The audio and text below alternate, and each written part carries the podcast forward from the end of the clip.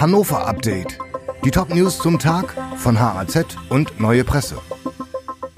Donnerstag, der 8. Juni.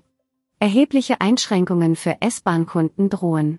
Fahrgäste der S-Bahn Hannover müssen in den Sommermonaten mit erheblichen Einschränkungen rechnen.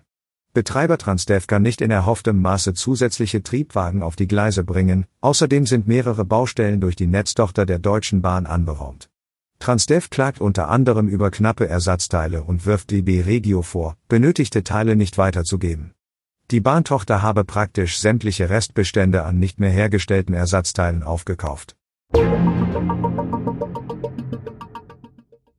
Erzieher wegen Missbrauchs vor Gericht.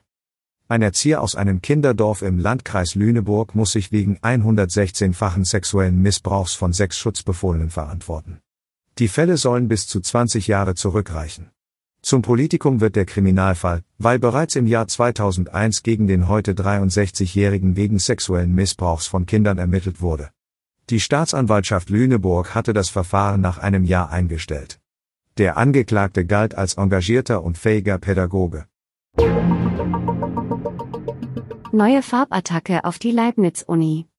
Unbekannte haben einen bronzenen Löwen am Eingangsportal der Leibniz-Uni in Hannover mit roter Farbe beschmiert.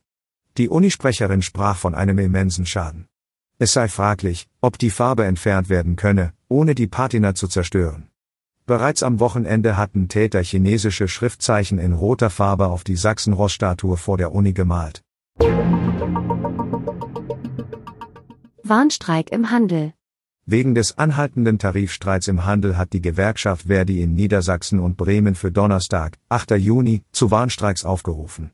Eine zentrale Kundgebung ist in der Goseriede in Hannover ab 11 Uhr geplant.